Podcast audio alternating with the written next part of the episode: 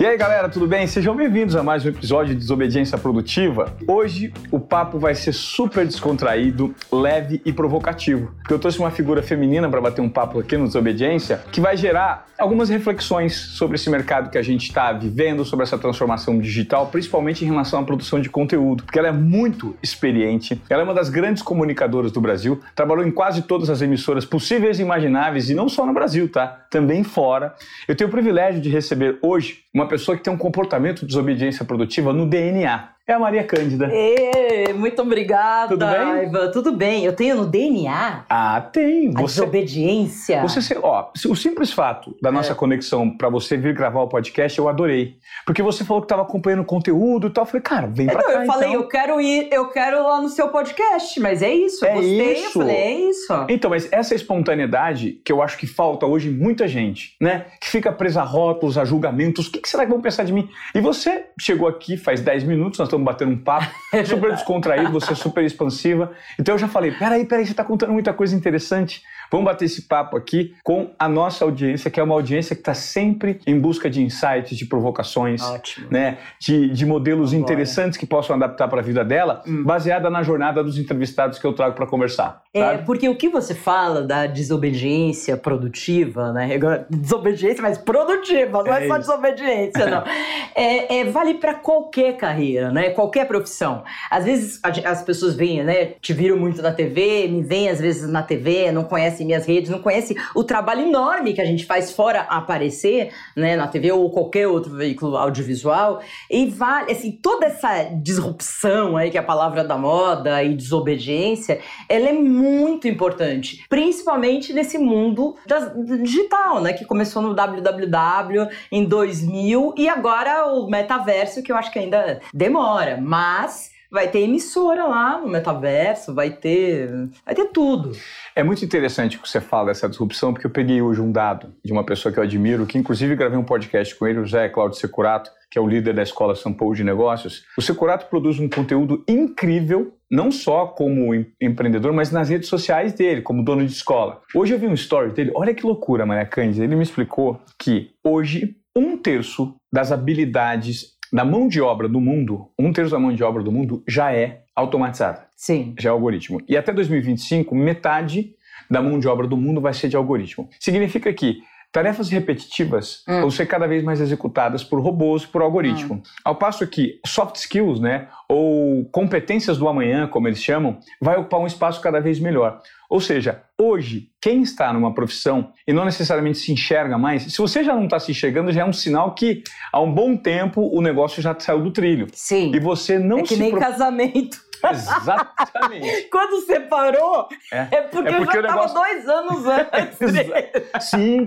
É, se Né? você lá levando, levando plano É. de saúde, né? Ah, lá empresa, plano de saúde, pô, você pode ganhar de repente muito mais, mas é difícil pra pessoa. Eu entendi, eu até te Super. interrompi. É muito difícil você romper essa desobediência, é muito difícil quando você tem principalmente dependentes, quando você tem filhos, quando você tem é, idosos na família que você tem, porque o dinheiro ele ele é, é ele, entendeu? Se você não tem dinheiro, você não se sente seguro. Infelizmente, eu falo para minhas seguidoras, porque as mulheres, né, as mulheres estão nessa nessa toada aí muito complicada, principalmente da minha geração, tá? Que eu tô nos 50 anos, eu faço 51 esse ano, mas a mulher que tem 40, 42, 45 que me segue, é, muitas foram casadas, muitas cuidaram de seus filhos e isso não foi combinado com o companheiro, tipo, não, ninguém assinou, olha, eu vou. E aí, na hora que há a separação, e todo mundo meio que se detesta, infelizmente,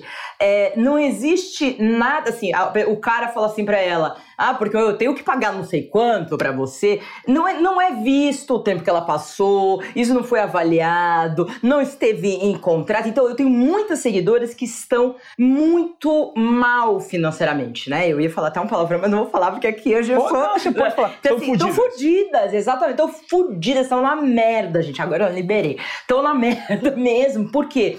Porque não se prepararam. E não é essa preparação que falam hoje, da preparação desde pequeno, que tem que ter educação financeira na escola e tal. Mas é uma coisa que, assim, tem a ver com o machismo, tem a ver com uh, a maternidade. Por que, que tantas mulheres você vê hoje já não querem ter filhos? Porque é muito difícil você ser mãe e você ser profissional também e segurar Principalmente na sociedade que a gente vive. Ainda, né? Ainda. Nós, eu falo, é, eu preciso, a gente precisa de aliados homens. Obviamente que eu sou. Ser feminista não quer dizer que você tá contra os homens. Pelo amor de Deus. A gente quer homens aliados que trabalhem na construção deles mesmos, porque a gente já tá exausta de ficar tentando ajudar nessa construção. Então, que vocês construam, formem seus grupos, façam seus podcasts, entendam os processos e caminhem junto com a gente. Porque dois caminham muito bem juntos, entendeu? Agora, não dá para você estar tá caminhando e ser travada o tempo todo, entendeu? Por filhos, por homem, por sei lá quem, por família tóxica. Eu tenho uma pergunta então interessante para fazer em relação a esse tema que você trouxe. Concordo. O sistema está moldado para facilitar o fortalecimento da, da figura ma masculina e a, segura, a figura feminina está sempre em segundo plano. Perfeito, 100%. Agora, e quando existe o fomento? Hum. Por exemplo, e como que eu posso te dizer? As cotas, por exemplo. Não, não, não, não é questão de cotas, mas quando, por exemplo, numa relação de casal, existe um estímulo para que a mulher se empodere e ela não necessariamente quer tomar partido disso, e em hum. muitos casos, hum. eu quero trazer esse assunto aqui, que é a, a, vitimização e a responsabilidade. Sim. Né? Concordo. Da mesma maneira que hum. existe hum. algo que faz muito sentido que a mulher tem que enfrentar vários obstáculos até conseguir hum. os objetivos, que é muito mais curto para os homens, existe também muitas figuras que se aproveitam, femininas, hum. do papel de vitimização. Sim. O, ah, eu sou vítima de uma situação e nunca fazem aquilo que deve ser feito diante da responsabilidade própria. Eu te falo isso porque isso foi eu um acho do meu casamento. ótimo você falar isso, sabe por quê? Porque, obviamente, que eu tô lado das mulheres o tempo todo, só que existe uma fragilidade aí. Aí que tá.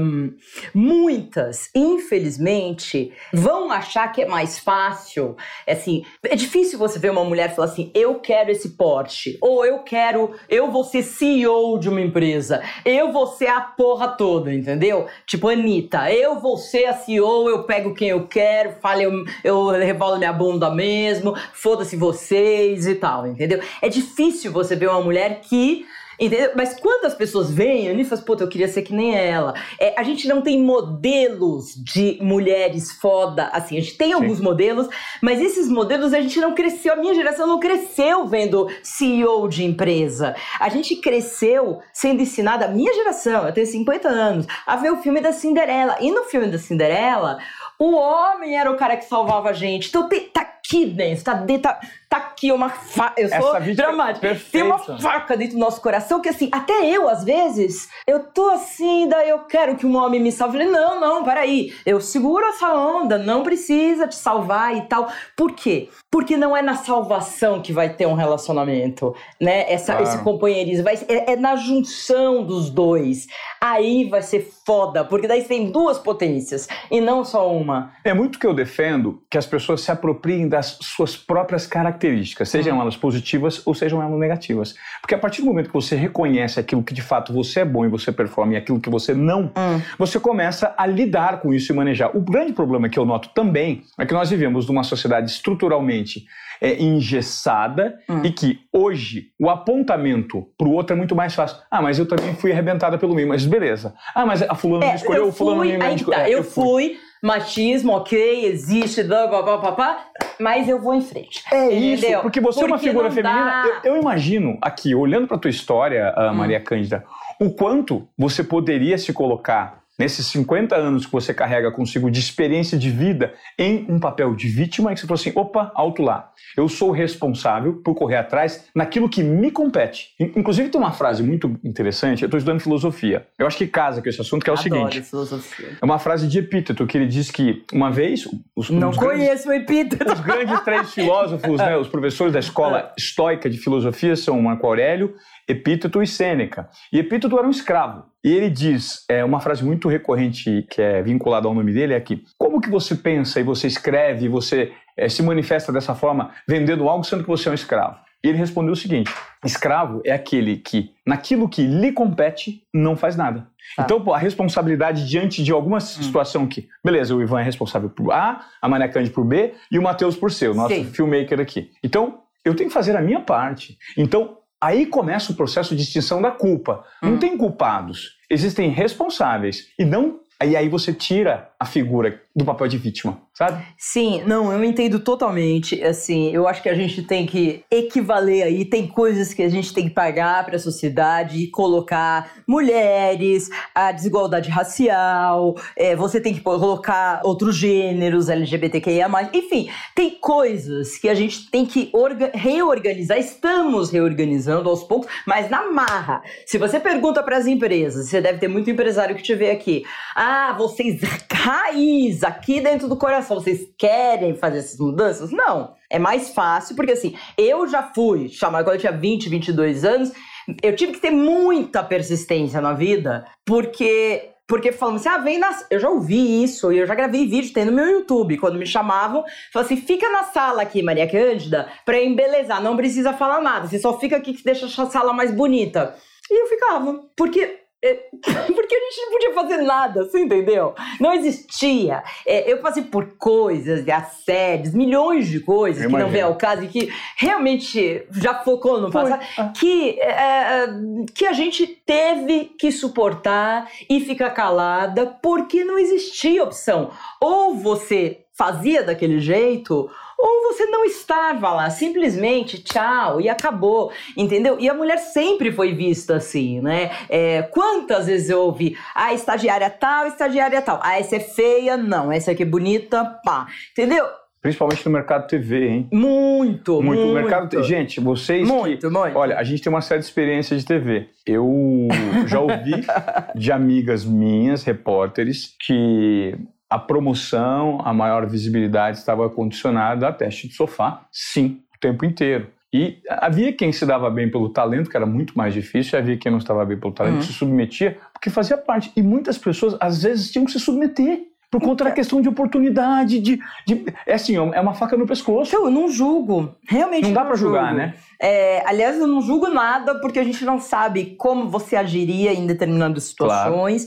É, as situações se apresentaram e se apresentam, e eu reagi e, e reajo de certa forma que a minha consciência é, diz. Mas talvez hoje, hoje, Ivan, eu tivesse aproveitado mais disso. Antes, teve que, muito trabalho, muito trabalho. Hoje você vê mulheres que, inclusive, nossa, é super polêmica que eu tô falando. É tipo Anitta. Ah, eu acho que ela falou: ah, eu saí com um monte de, de, gravado, de cara de gravadora mesmo, senão eu não conseguiria nem ser ouvida. E daí? Se foi bom, melhor ainda, né? É, enfim, eu, eu, eu não fiz. Não sei se hoje faria, se eu tivesse hum, com 20, 25 anos, eu não sei. Eu, eu acho que parece uma coisa imbecil, mas é analisar melhor o mercado e o que você quer, entendeu? Porque eu entrevistei Hollywood praticamente inteira. Eu, eu morava em, em Beverly Hills, lá em Hollywood. Eu não morei oficialmente, mas eu ficava 15 dias, voltava 5 dias, 15 dias.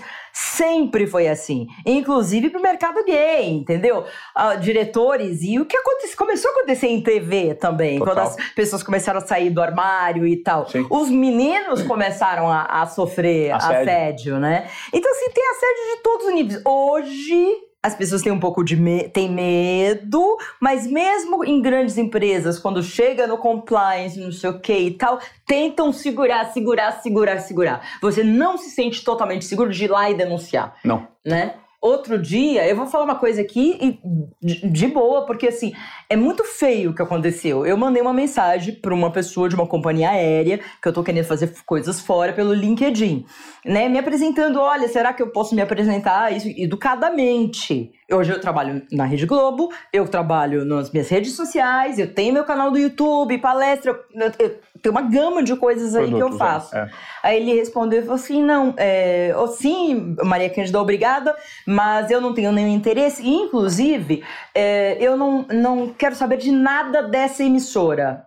gente. Você não é, sou. Exatamente. E ele, na posição de uma pessoa de companhia aérea. Eu nem vou falar porque não, não vem ao caso, mas assim, numa companhia aérea grande, americana. Se eles sabem que esse cara fez isso, aí eu respondi, eu falei assim: olha, você foi muito mal educado, você está falando aqui. No LinkedIn a gente procura pessoas por causa da. É, profissionalmente. Eu não tô te procurando por causa do seu nome, eu nem sei quem é você, eu não conheço a sua história. São os valores Eu da só- empresa que eu trabalho. Exatamente. E assim, e, e não tem nada a ver. Falei, eu estou te oferecendo coisas nas minhas redes sociais e mesmo assim você teria que ter sido mais educado e ter tido mais respeito e não falar esse tipo de coisa, porque isso é muito feio. Aí ele respondeu, olha, olha o li. Aí ele respondeu assim pra mim: eu, eu tenho o direito de falar o que eu quiser. Aí eu, eu falei assim, mas você está falando pela X, pela companhia aérea X? Aí ele não respondeu mais.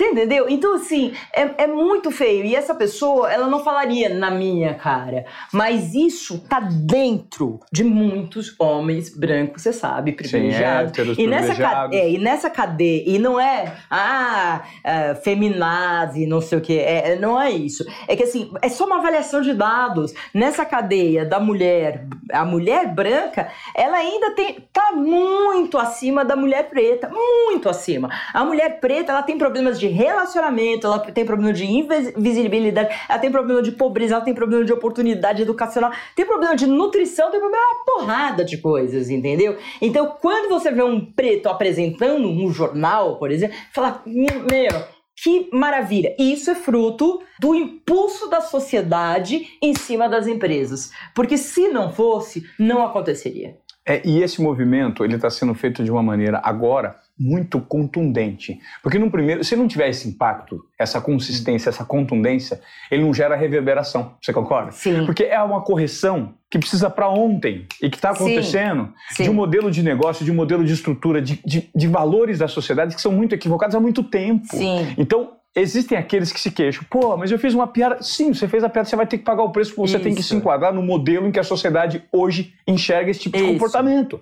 Por quê? Só que aí você tem que ter um entendimento um pouco antropológico da sociedade para entender. Poxa, tá acontecendo assim, então eu tenho que ter cautela em triplo, quádruplo. Hum. Porque é a correção de um processo Sim. e essa correção começou agora. E ela tem a diminuir conforme a sociedade vá se adequando. Conforme a adequação vai existindo, Sim, e a- a tendência é menor. É a mesma coisa da relação do homem e mulher. Perfeito. É, hoje tem homem, assim, é, tem homem no, no meu. Porque a- a- todas as minhas redes sociais, tipo, 93% do meu YouTube são mulheres. E mulheres que estão na faixa entre 35 e 55 anos, que é essa Aham. faixa etária que a gente trabalha muito. Depois eu te explico por quê e tal. Tem uma questão de, de uma vitalidade, saúde, de hor- hormonal, Aham. é, uma série de coisas que acontece aí nessa fase. Bom, essas mulheres, quando eu falo e entro no Instagram, olha, os homens aliados são bem-vindos, os machistas, por favor, vá embora. E às vezes tem uns engraçadinhos aí, aí eles vão. ele- Eles têm. Às vezes ele tem vergonha, né? Mas eu já ouvi muitas vezes, até pessoas que estavam querendo dar em cima de mim, né? Amigos de, de um passado assim, nossa, mas quando você falava de cinema era tão mais gostoso, né? Agora você fala dessas coisas, está muito feminista. Entendeu? Então, assim, eu entendo que essa pessoa não entende, primeiro, o que é feminismo, segundo, o que, assim, é uma pessoa que dificilmente eu vou me, vai me relacionar, porque, porque vai ser im- impossível em um momento da vida, Sim. porque são valores diferentes, estruturas muito diferentes, e não existe a vontade da desobediência produtiva. A desobediência produtiva, que você fala, é romper toda hora. Porque o mundo, a gente tá num mundo muito. Que, assim, o mundo tá explodindo, explodindo de guerra, explodindo de Covid, explodindo de meio ambiente, explodindo aqui nos países pobres economia, é, é guerras entre China e Estados Unidos, que, que isso vai centro do mundo indo pra lá, enfim, Europa em decadência, assim, eh, não é decadência agora, mas a gente tem uma certa decadência. A Rússia agora, né, e vai lá, eles matam, eles é fake news, assim, é, é um mundo, é um mundo, é o Blade Runner, é o caos isso aqui, É. né? Viver é- não é para amador. Não. Não é? É muito difícil. Então, se você quiser trabalhar do lado do bem ou do lado da produção, eu acho que efetiva e da onde o mundo está caminhando, até por benefício próprio, porque você sabe que não a, o mundo vai para aí, é, eu acho que você tem que romper. Você é. tem que tentar romper, porque assim, eu falo para minhas seguidoras, você tá infeliz no trabalho, você tá não sei o quê, não vai pedir demissão hoje, porque você precisa de dinheiro, mas vai entendendo os processos, o que você pode fazer paralelo, o que você gosta, como que você imagina. O último vídeo que eu coloquei no canal é a sua linha do tempo, né? É mais ou menos isso aqui. É, é, tem aqui, né? A linha do Sim. tempo que você faz e que se você não põe numa lousa e fica 15 dias olhando, ou um mês olhando, ou uma semana olhando, não cai na, fi, não cai na sua cabeça. Putz, olha aqui, você fez isso isso, isso, isso. Não foi legal. Olha o padrão que eu fiz ano X, ano Y, dizer. E olha isso aqui que eu fiz, deu certo. Enfim, você tem que cruzar os dados. Eu falo no vídeo. Eu assim, seja detetive da sua vida. Pum, põe um óculos, uma lupa, seja detetive da sua vida e faça avaliação da linha do tempo. Aonde foram os pontos que você falou, putz, aqui eu fui muito feliz. Ou isso aqui eu gostei muito, isso aqui valeu a pena, isso aqui eu tenho uma puta habilidade, isso aqui eu não tenho. Tipo assim, eu adoro cantar. Amo cantar, juro, amo. Que legal. Mas eu não, é, mas eu não tenho habilidade para Nenhuma habilidade. Todas as pessoas falam que eu canto muito mal, mas eu adoro cantar. Então, assim, mas então eu nunca investiria para ganhar dinheiro, para levar a minha vida é, numa habilidade de, cantora, Sim. certo? Então, é o mínimo que você tem que entender que não dá para forçar uma barra, por mais que você goste de alguma coisa, tem coisas que você talvez você não vá ganhar dinheiro, não vai se sobressair num mercado gigante com bilhões de pessoas, né? Claro. É... E é muito doido que hoje, quando você, eu vejo você se posicionar dessa forma, o que me chama muita atenção é o entendimento que você teve e que demorou. demorou. E depois eu quero fazer essa pergunta para você: quando é que você conseguiu se apropriar da sua personalidade como produtora de conteúdo? Porque, querendo ou não, hoje, como a gente conversou previamente, grandes conglomerados de mídia, no formato antigo, a gente chama antigo, que estão passando por um processo de transformação, eles não trabalham na construção individual da carreira. São raros aqueles que, opa, vamos construir a carreira dessa figura. Uma TV Globo da vida. A TV Globo não trabalhou na construção da minha carreira. Eu cheguei onde eu cheguei por talento e por conta de estômago. Eu tive que ter muito estômago, persistência. Então, assim, eu tinha talento, eu tinha persistência tive que ter estômago para engolir muito sapo por muito tempo.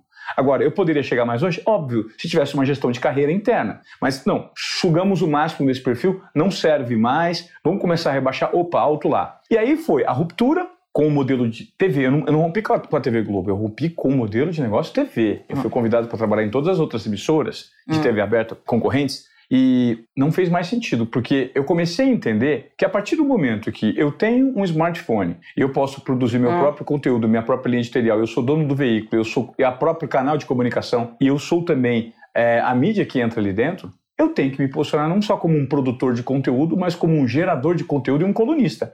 Hum. E eu creio que você hoje, seu posicionamento é justamente esse. E nós não temos esse posicionamento no mercado de jornalistas. Os jornalistas ainda, Maria Cândida, eles estão reféns de um modelo de negócio, que é um modelo de negócio ultrapassado. E Sim. eu estou vendo que você está fazendo esse reposicionamento. Eu queria entender é, é, quando é que deu esse estalo, o que, que você vem colhendo desse novo posicionamento que você tem, porque eu estou vendo aqui uma mulher extremamente consciente da sua jornada e que está virando referência, já virou referência para outras mulheres que é, obviamente, eu estou fazendo uma composição aqui do mercado de jornalistas, hum. né? Mas você entra no mercado muito mais fundo, que é você tem legitimidade para defender as figuras femininas que estão passando por um, um processo de dificuldade.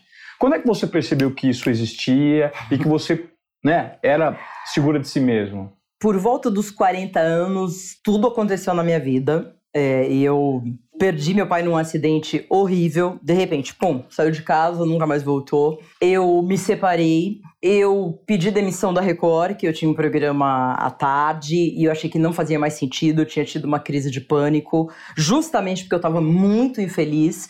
Comecei a tomar remédio e tudo isso, e tinha acabado de chegar de uma viagem de um programa que eu produzi na Record, que se chamava Doze Mulheres. Neste programa eram 12 episódios, foi ao ar em 2009. Eu viajei por quatro meses, deixei minha filha com meu ex-marido, que foi muito, foi um aliado meu, foi um aliado homem que se eu não tivesse o, o Oscar, meu ex-marido, nunca, tanto que nós somos amigos e tal, é, nunca teria conseguido. É, ela tinha cinco anos, eu fiquei quatro meses fora, viajando por 12 países e entrevistando mulheres. 12 mulheres em cada país. 12 por 12. Foram 144 entrevistas oh, em 2009. Depois disso, tudo aconteceu, tudo ruiu. Eu tentei ser uma produtora independente, não consegui. E eu vou contar um pouco mais essa história, resumidamente, porque senão eu fico uma hora contando uhum. essa história. Mas essa viagem foi quando eu comecei eu já queria entrar nessa jornada feminina. Eu sou uma mulher que nasceu em 1971, que foi uma adolescente nos anos 80, e os anos 80 foi quando as mulheres comecei começou a ver uma executiva, tinha lá, lembra aquele episódio, aquele aquela série Malu Mulher, que era é. com a Regina Duarte, enfim, não tô falando da Regina Duarte, mas foi muito emblemático na época. Então, eu era uma menina adolescente, filha de uma mãe que lutou professora que lutou a vida inteira para me criar e tal, para me dar educação. E o que eu tive de privilégio foi educação. Nunca fui, fui rica, nunca fui, ah, tive facilidades, mas eu tive educação, que foi fundamental para eu romper juntar minha personalidade já disruptiva e romper tudo. Porque se não fosse isso, seria talvez muito difícil. As fragilidades são enormes, né? Bom, então, é, voltando no negócio da minha mãe, não sei o que e tal, que eu tava falando, que eu cheguei hum, as 12 mulheres, né? As 144 mulheres. Então, assim, eu comecei a entrar nessa parada de entrevistar mulheres porque alguma coisa começou a, a, crescer dentro de mim, uma necessidade de estar mais perto dessa revolução feminina, que não era uma revolução feminista que tinha acontecido nos anos 70, era um entendimento de que as mulheres estavam crescendo e eu, e eu queria fazer parte de todo esse processo, certo? Aí eu fui fazer jornalismo, justamente porque eu queria ver a história de perto, né? Eu queria, é, eu sempre quis ver as coisas e eu não poderia ver nada se eu não tivesse uma profissão que me facilitasse claro. tudo isso. Então, justamente por isso eu, eu escolhi o jornalismo, a comunicação e ainda bem que eu fui para o caminho certo porque realmente eu, não, não poderia ter feito outra coisa, né? Quando eu tive minha crise de pânico, em 2009, que eu nem sabia o que era crise de pânico, eu dirigindo para Record, indo pro meu camarim, era uma e meia da tarde, duas da tarde, duas, não, três horas começava o programa. Eu comecei a me sentir meio mole, olhava, não sei, começou meio tonta e tudo. Eu fui andando pro meu camarim, eu comecei a ficar tonta, tanto que eu caí em 2009, eu caí no meu camarim. Caí, pum. Eu fui rastejando até um telefone fixo, que naquela época ainda tinha telefone fixo. Pus o ramal chamei a minha produtora. Eu falo para ela isso até hoje, que hoje ela é assistente de direção lá na Record. Falei, Aline, pelo amor de Deus, tô morrendo. Aí veio minha diretora, veio ela, veio um monte de gente me abanar, me puseram no sofá e eu falava, vou morrer. Porque aqueles de pânico, você pensa que você vai morrer eu vou morrer, eu vou morrer, eu vou morrer. E saí de lá direto para psiquiatra. Eu nunca tinha me consultado com psiquiatra, meu ex-marido foi lá me pegar. Meio, fui assim, meio caída, ninguém me, nunca percebeu. E entrou uma minha grande amiga, que é a Cris Flores, que, que começou a me substituir. Porque eu, é, eu pirei, eu acabou para mim, assim, porque eu deixei, deixei, deixei, deixei esse processo de e muitas pessoas é o que a gente tá vendo hoje do processo de saúde mental, das pessoas que elas não aguentam mais, mas elas não têm coragem. Na época eu ganhava muito bem porque eu comecei a ganhar merchandising, não sei o que e tal. Então eu não tinha coragem de falar não, não, não vou fazer isso. Não rola mais, é. Exatamente. Eu fui para psiquiatra doente, né? doente. Só que é, depois um diretor da Record que hoje é falecido me falou que as pessoas tiveram muito medo do que aconteceu comigo lá dentro. Tiveram medo, porque nunca aconteceu um negócio desse. De alguém cair, começa a falar que vai morrer e não sei o que e tal. E ninguém falava em saúde mental, em depressão e nada disso. Então eu comecei a ser tratada Aí eu criei, depois de um mês, é, junto com um diretor lá, que era de projetos especiais, criei esse programa, 12 Mulheres, e fiquei quatro meses viajando o mundo. E fui para África do Sul, para as Filipinas, para Tailândia, para Vietnã, para Finlândia, em 2009, para Finlândia, para Lituânia, de onde minha avó veio, é, para o sul da França, para o México. A gente foi meio para todos os continentes, para o México, para o Peru, para os Estados Unidos e voltei para o Brasil. 144 entrevistas.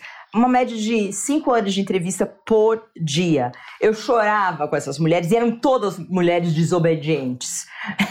mulheres assim, eram líderes de ONG, eram médicas que trabalhavam com, com pessoas com HIV, com órfãos de HIV, é, a mecânica, de todas as. Era a Miss que foi, sofreu bullying, era, não sei, sabe assim, de todas as profissões mais a experiência de ser mulher, né? Inclusive uma das minhas entrevistadas na Holanda, ela tinha, ela tem uma ONG ainda que chama Women on Wave, que é Mulheres nas Ondas, que ela é uma médica e, com, e ela fez todo. Me, me apresentou os dados do, do, do, quanto de mulheres morrem em abortos clandestinos. Então, o que, que elas fazem, a Women on Wave? Eles ficam num navio é, longe, assim, que não esteja no país, para que as, as, as, os, as organizações do país levem essas mulheres para tomar um comprimido, não sei o quê, e poderem é, abortar. Né, é, de uma e, forma legítima. De uma forma legítima, aí que tá. É, se eu sou a favor ou ou contra não é aborto. Não é o meu caso. É, o, o dado, você é jornalista, o dado do número da morte de mulheres é surreal, principalmente nos países latinos. Nessa viagem, chorando todos os dias e entrevistando cinco horas de mulheres é, que, que quebraram padrões, eu cheguei e aí eu terminei meu casamento, que também já, já queria, o meu companheiro já queria terminar. Só que a gente não tinha coragem. Perfeito. Só que foi tudo junto, Ivan. Imagina você sai. Aí eu falei, não, eu não vou, eu não quero mais fazer televisão. 2010. É, o Douglas Savolari, que era meu chefe lá na época, ele falou: Maria Cândida, você tá jogando fora a sua carreira.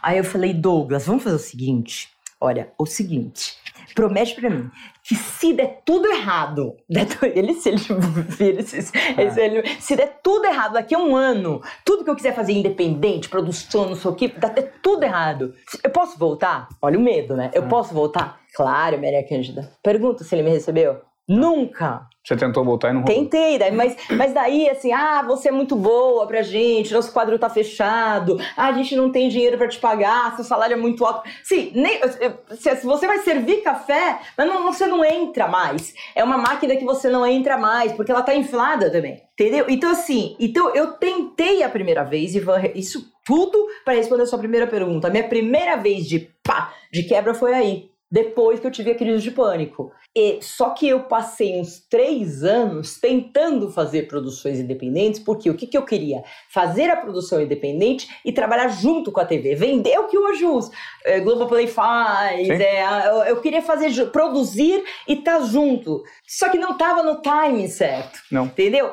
A gente com a cabeça de TV por exemplo, podia ter entrado no YouTube. Hoje está gigante no YouTube. Gigante. Mas a gente, eu, eu só, eu tive crises de, de, de, de choro, de tudo, porque assim, a minha única renda era a TV. Eu quebrei, quebrei, eu perdi tudo tudo. Eu vendi apartamento, eu vendi carro. A minha tia e minha mãe me ajudavam a, a, nas compras do supermercado. Eu com filha pequena, separada, não sei o quê. Foi foda, entendeu? Puta, então, assim, você chegou a esse ponto. Cheguei. Financeiro, assim. Sim, aí eu vendi meu apartamento, consegui comprar um apartamento pequeno, ainda próprio, mas o que, que aconteceu é que eu parei de ter renda, é o que as pessoas têm medo. Ter renda, uma renda caindo todo mês. Previsibilidade. Num país Difícil. que começou a crise, a crise americana começou em 2008. Chegou no país em 2010, foi quando eu saí da TV. Então assim, hoje, hoje, eu tô esperto, por isso que eu falo, não sai ainda, não. faz a sua cama lá, vê tudo, tem que trabalhar mais, trabalhe mais, é, até até as coisas estarem mais organizadas, num país que nem o nosso, tem que ter muito cuidado na disrupção também. Tem que ter muito você cuidado. Você sabe que você está falando, você está me contando essa história e eu me coloco nessa situação e me coloco numa num perfil que tem muitos privilégios na nossa sociedade. Né? Eu saí em 2019. É, Maria, é muito difícil quando você toma uma decisão e não tem um plano B. Eu não Sim. tinha. Tinha. Eu falei, eu vou com a cara e com a coragem, porque agora é o momento. E se eu não for pro fundo do poço agora, me submeter hum. ao que eu tiver que passar para crescer num novo formato, vai ficar tarde. Porque eu ainda tenho disposição, ânimo e mais uma credibilidade vitalidade. e vitalidade e tenho uma imagem ainda que está quente. Então, eu não vou usar a minha imagem que ainda está quente, ainda está quente, para outra emissora para prestar serviço, para gerar valor para quem vai. E vai me acontecer dar um, a mesma coisa. É. Então eu vou tentar gerar com os meus próprios negócios. Como que se faz negócio? Não sei, vou aprender. E te digo, hein? Se para um homem hétero, branco, privilegiado, foi privilegiado, imagina sabe? outros. Foi difícil. E está sendo. Agora que depois de quase três anos as coisas começaram a acontecer e teve uma virada de chave, mas foi muito difícil. Meu casamento também acabou, é, então eu rompi com as duas coisas que entre a. Assim, era, uma segu... era minha segurança. O que era minha segurança? Hum. Uma emissora do Pote da TV Globo e uma, uma esposa que, pô, era a fortaleza da minha vida, que construiu é. uma família com ela. Então, quando você rompe com esses formatos, a resposta está dentro de você. Eu comecei a olhar mais para mim e menos para o exterior. Que pessoa eu quero me transformar e hum. para que eu me transforme de fato, com essa vontade que eu tenho, com quem eu preciso conviver, que hum. protocolo que eu preciso adotar a partir Sim. de agora, e verbalizar isso. Hum. Isso foi verbalizado primeiramente para a TV Globo, hum. que não entendeu. Não, a gente quer você aqui nessa outra caixa. Essa caixa para mim não serve, então obrigado, prefiro sair. Ponto. No casamento a mesma coisa. Falei assim, eu não sou mais essa pessoa, eu sou essa pessoa. De que forma nós conseguimos continuar gerando valor um ajudando o outro? Então, a partir do momento que você comunica isso, tá válido. Porque você deixa de viver uma vida de aparências, só para agradar o outro, e, e, e, perde sua essência. Então eu falo assim, entre perder a minha essência e romper com tudo que existe, eu prefiro romper com tudo que existe e, e preservar o que existe de mais genuíno, que é a minha essência. Se eu estou falando que para mim, nessas características né, que a gente nomeou, que eu tenho, foi difícil, é muito difícil para o público com quem você conversa. Sim, mas não impossível, porque a mulher, claro. nesse caso, ela tem uma persistência, a maioria das Total. mulheres. Né? Até pra gente ter filho e tudo, é, um, é, uma, é uma força. É um, ser mulher é uma força gigante, porque são muitos nãos, né? Até as que fingem que tá tudo bem, tá num casamento de aparência, ou tá lá por causa do dinheiro do cara, ou sei lá o quê. É, no fundo, lá no fundinho, ela não tá totalmente feliz. E é uma negativa, né? Por isso que elas têm tanto medo, por isso que nós temos tanto medo, as mulheres, né? Porque existe essa fragilidade. No fundo, nós não tentamos. Tem, tem muitas que não vão chegar a tentar. Por isso que ela, é, quando você não tenta, é, você não tem nem a negativa. Aí é fogo, porque daí você fica na insegurança. Uma coisa é você, olha, não, não, não quero trabalhar com você. Beleza, entendo. É, pode ser que até queira saber, mas por, por quê? Tá, mas tudo bem, você não quer, é seu direito. Não. Agora, você, eu nem tentar chegar em você, Aí é brincadeira, aí é, é muito difícil. É, perfeito, é exatamente. E é dar o primeiro passo. Nessa, entendeu? E várias pessoas vão morrer aí. A morrer no sentido de, de morrer como pessoas, porque vão ficar lá. Ah, porque isso. E aí são pessoas que reclamam muito. Isso que você falou. Aí vitimização. Que, é, responsabilidade é, ah, porque vitimização. Não sei o quê. Ah, porque não sei o quê. Porque essa empresa é isso, porque essa empresa não dá aquilo, porque exige não sei o quê.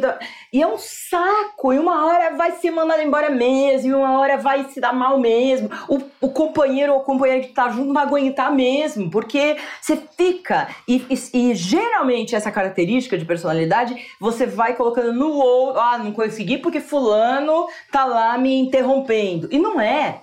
E não é, não é o marido, não é a esposa, não é o filho, não é nada. É você, entendeu? Para dentro de si. Exatamente. Olhando para é um dentro de você. É. Assim, agora Agora vamos lá, a gente está falando com pessoas aqui que não tiveram, não caíram em, em, tudo isso, não fizeram essa. Não fizeram porque a vida tá lá, tá, tá tranquila, entre aspas, mas tá lá.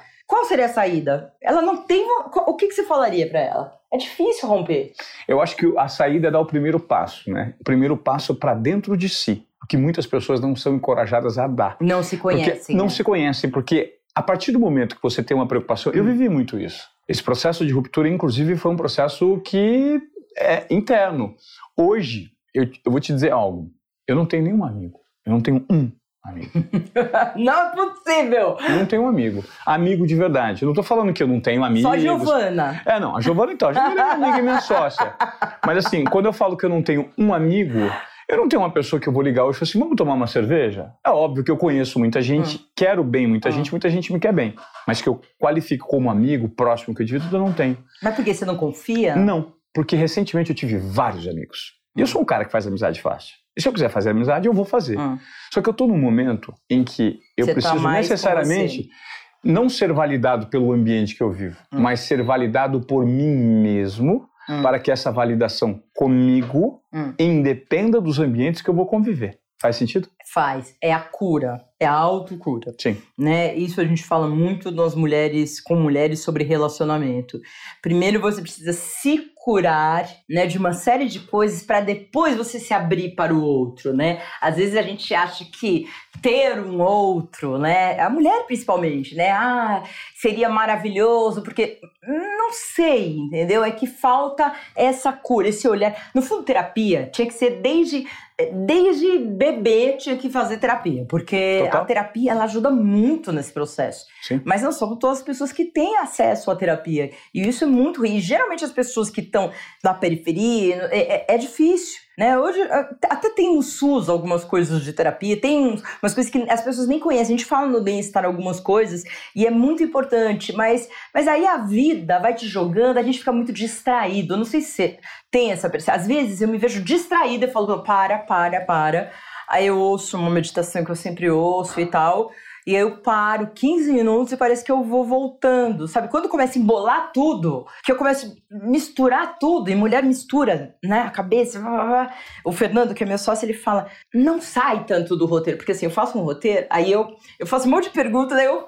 É. Vai para outro lugar. então quando a gente tem uma apresentação, ele falou: não sai tanto do roteiro, porque você me quebra as pernas. Eu, ele falou assim: eu sou homem, eu sei que eu tenho que. Mas minha cabeça não funciona assim. E aí eu fico lembrando, às vezes, quando eu falava com meu ex-marido, ou que a gente fala um monte de coisa para vocês. Os homens vão dar risada. E vocês, assim, vocês não locam. Porque é uma coisa do, acho que do cérebro masculino, do cérebro uhum. feminino. Mas por que eu tava falando de tudo isso? É da cura, não sei o quê. Do processo é, de cura, que as mulheres precisam olhar para dentro de si. Todos, porque é, é, é, é um, Mas eu, eu acho que a figura feminina, levando em conta justamente o fato de a sociedade ser muito cruel, é. esse processo de sabotagem é mais fácil de acontecer. Sim, sim.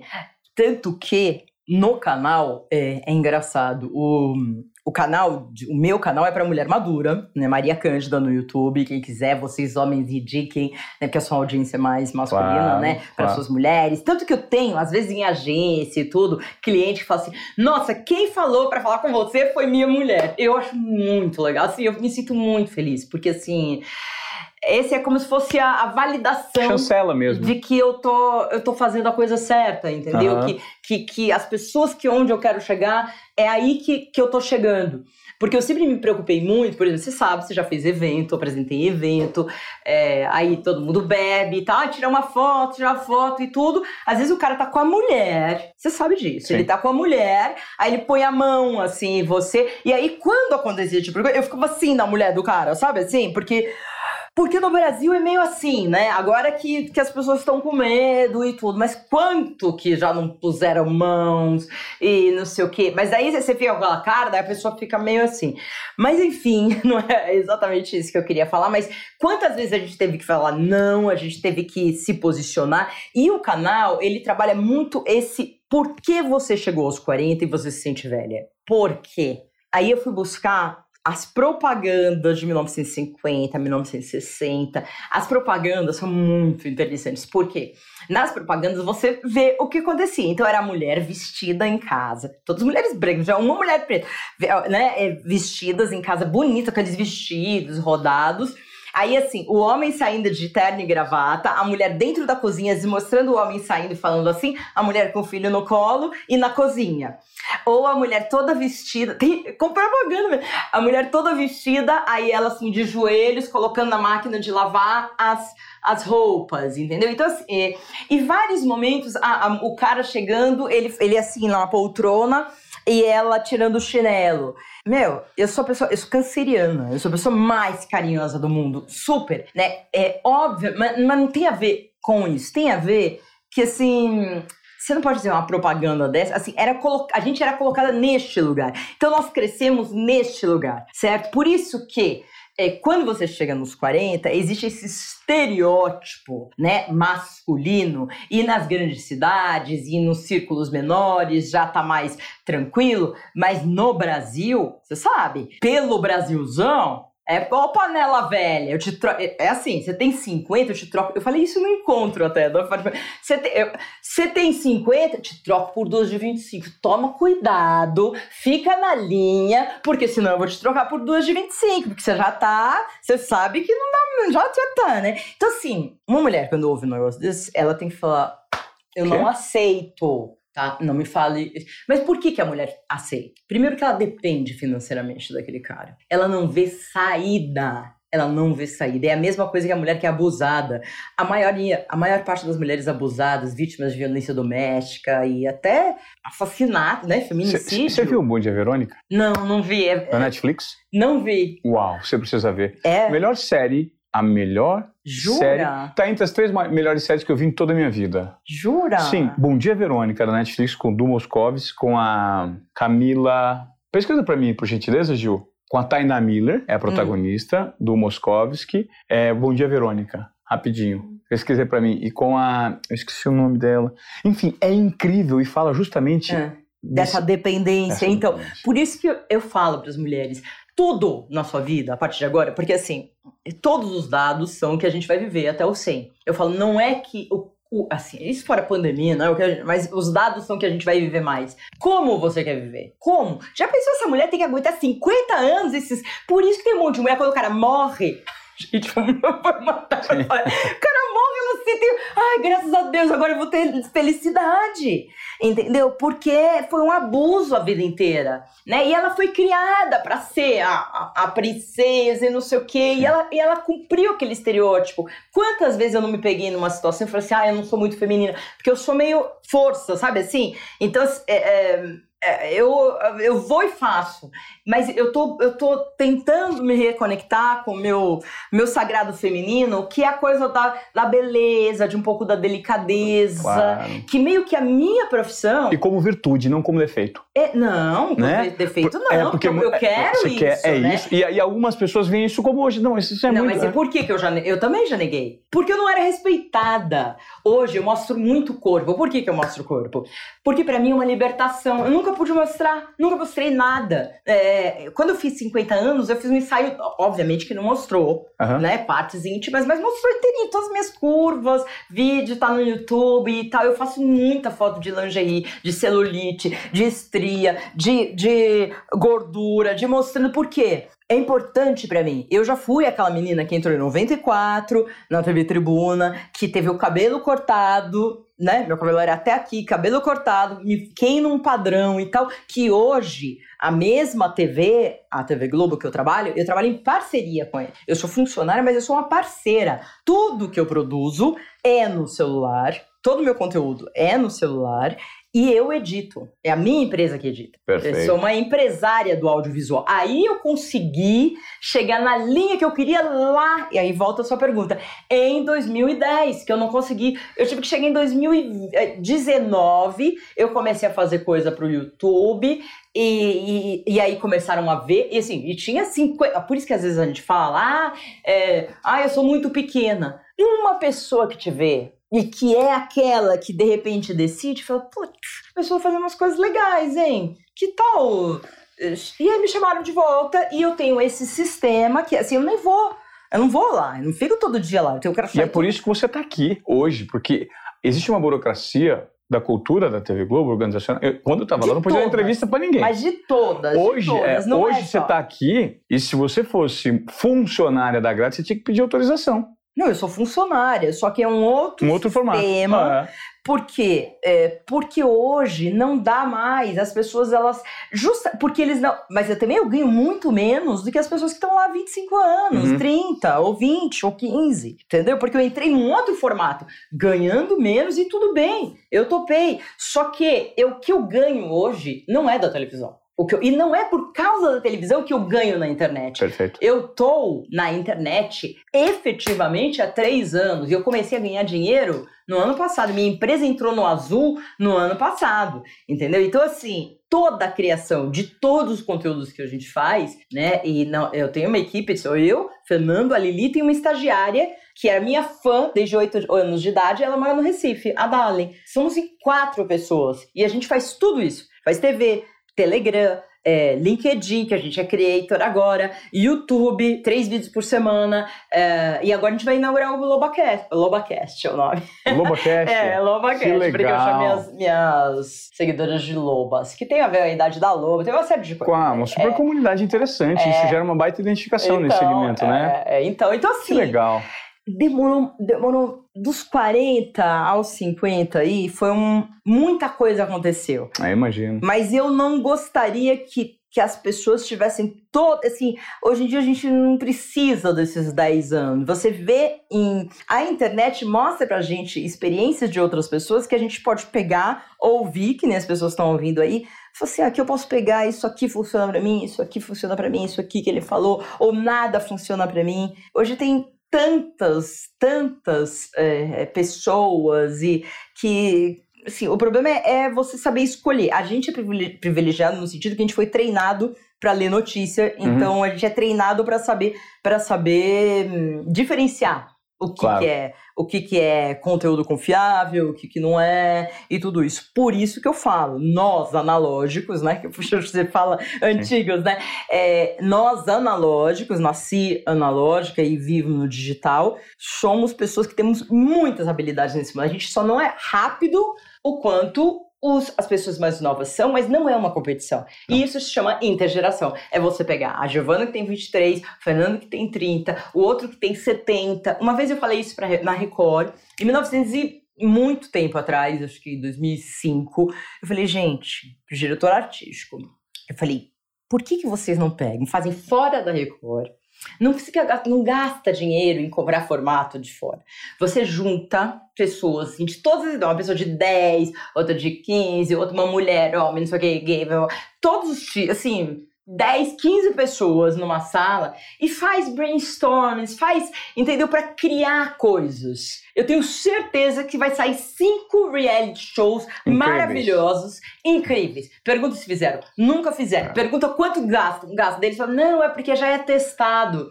Enfim, eu entendo esse negócio de testado, mas tudo que é orgânico, esses podcasts, esses meninos Flow, e, uh, o Flow porque deu aquele todo problema, mas todos eles começaram no, no zero, na garagem de casa. Todos esses meninos eh, são da Zona Leste, não sei o que, tudo. Eh, enfim, é, são pessoas que nunca foram vistas em uma televisão. Ah. E fazem. Eles entram em live, tem 20 mil pessoas. Entra um, um, fulano da televisão. Você já viu as pessoas da televisão entrando em live? É péssimo. É, não tem nada. Não tem audiência, não tem tração não nenhuma. Tem, tem, duas mil pessoas, três mil pessoas. É muito pouco. Eu já fiz live para 40 pessoas quando eu saí. Eu faço live 38, também, pra 39, 30, Mas isso independe. Eu, eu, eu falei, cara, a partir do momento que a gente é aprendiz nesse novo modelo de negócios, claro, vamos nos propor um passo a é, passo, sim. a dar o primeiro, o segundo, o terceiro, né? Então, mas muita gente que não tem a visibilidade, não, não tem uma carreira que teve visibilidade, assim, né, de, de TV, essas coisas mais conhecidas, né? Que, a, a, a, é que nem ator, você acaba sendo, é, faz parte da carreira de ator, né?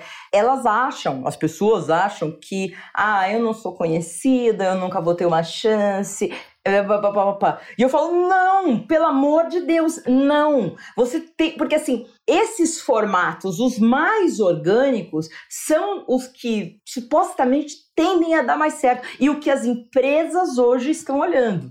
Para essas pessoas, porque essas pessoas elas não mentem supostamente, elas não elas não maquiam coisas, São elas originais, lá, autênticas, elas, autenticidade. Elas, elas vivem, elas vivem aquilo e elas estão fazendo aquilo porque elas gostam né? E hum, o que acontece depois que você fica em, em empresas grandes e tal, é que você passa. A, é que nem, você, que nem casamento, você tem que revisar toda hora. Tem que revisar toda hora. Entendeu? Você se deixa levar, você perde sua, é, você fica distraído. É a palavra que eu uso. Distração. Você fica distraída na vida. E não pode. Não pode. Não pode mais. Não. O mundo é muito rápido, as coisas muito rápidas, a informação é muito rápida. Não dá, entendeu? Vai, vai, ser, vai ser difícil. Cara. Não vai dar certo a longo prazo. Nem a médio prazo. Não. E você vai morrer na praia. Então, se aproprie das suas habilidades, mas principalmente das suas características, não só habilidades. Né? Sejam elas positivas e negativas. Reconheça isso para si mesmo e, a partir disso, dessa equação que você monta, tente ter um comportamento de desobediência produtiva que você possa ouvir a sua intuição, em que você olha para algumas situações e tenta enxergar o que existe por trás daquele olhar, né? Sim. Se apropria da tua confiança. Confiança é direcionada Hum. e construída por meio de derrotas. As pessoas pensam que Sim. quanto mais você ganha, Opa. mais você vence, mais confiante você fica. Só que quando você perde e tem a vontade e a força para levantar dessa derrota e perde de novo, e levanta e perde de novo e perde de novo, tem uma frase que eu queria ter colocado na, na fala que você deu, que é, é principalmente para o seu público, que você falou que muitas não dão certo porque sequer se propõem a tentar. Tem uma frase no empreendedorismo que faz muito sentido, vários entrevistados já trouxeram aqui. O mundo do empreendedorismo, quando você quer se, se apropriar das suas habilidades, das suas paixões, tentar fazer dar certo, é uma, é uma briga de 12 assaltos. E nesses 12 assaltos, se você chegar até o décimo segundo, você tem grandes, mas grandes chances de vencer por pontos. Ou até um nocaute. Hum. O problema é que quando você está no terceiro, no quarto, no quinto, no máximo no sexto assalto, você joga a toalha e desiste. Fala assim, eu já tô com a cara arrebentada. Não é para mim. Não, persista. Primeiro, dê o primeiro passo. E depois, sem pressa e sem pausa. Consistência. Isso leva para algum lugar. Nem que seja uma construção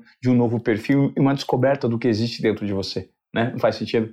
Sim, total, total. Você vê que você precisa de muita análise, muito entendimento, muita verdade com você mesmo. Sim. Porque não é fácil olhar pra gente e ver coisas que a gente pensa, invejas que a gente sente, é, processos mal resolvidos e. Mas tudo bem. Tudo todo bem, mundo. todo mundo.